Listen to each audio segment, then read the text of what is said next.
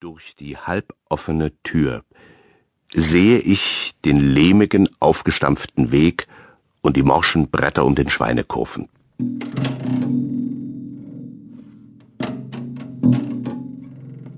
Der Rüssel des Schweines schnuppert in der breiten Fuge,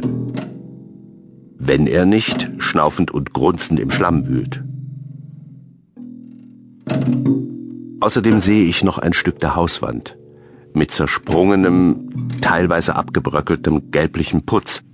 ein paar Pfähle mit Querstangen für die Wäscheleinen und dahinter bis zum Horizont feuchte, schwarze Ackererde. Dies sind die Geräusche. Das Schmatzen und Grunzen des Schweinerüssels, das Schwappen und Klatschen des Schlammes, das borstige Schmieren des Schweinerückens an den Brettern, das Quietschen und Knarren der Bretter, das Knirschen der Bretter und lockeren Pfosten an der Hauswand, die vereinzelten, weichen Pfiffe des Windes an der Ecke der Hauswand und das Dahinstreifen der Windböen über die Ackerfurchen. Das Krächzen einer Krähe, das von weit her kommt und sich bisher noch nicht wiederholt hat, sie schrie Harm das leise Knistern und Knacken im Holz des Häuschens, in dem ich sitze, das Tröpfeln der Regenreste von der Dachpappe, dumpf und hart, wenn ein Tropfen auf einen Stein oder auf die Erde fällt, klirrend, wenn ein Tropfen in eine Pfütze fällt,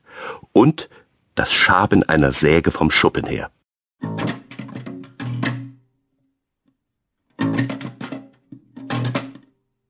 Das ruckhafte, zuweilen kurz aussetzende und dann wieder heftig einsetzende Hin und Her der Säge deutet darauf hin,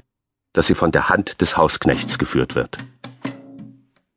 Auch ohne dieses besondere, oft von mir gehörte und durch Vergewisserung bestätigte Merkmal wäre es nicht schwer zu erraten, dass der Hausknecht die Säge handhabe,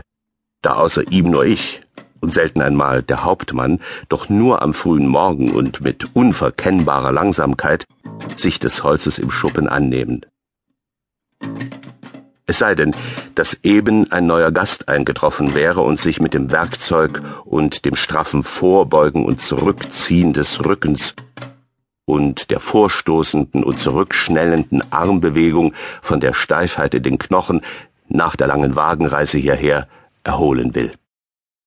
Doch ich habe den Wagen nicht kommen hören, weder das Scheppern der Räder und Riemen, noch das Poltern der Karosserie, weder das Hornsignal des Kutschers, das dieser bei seiner Ankunft auszustoßen pflegt.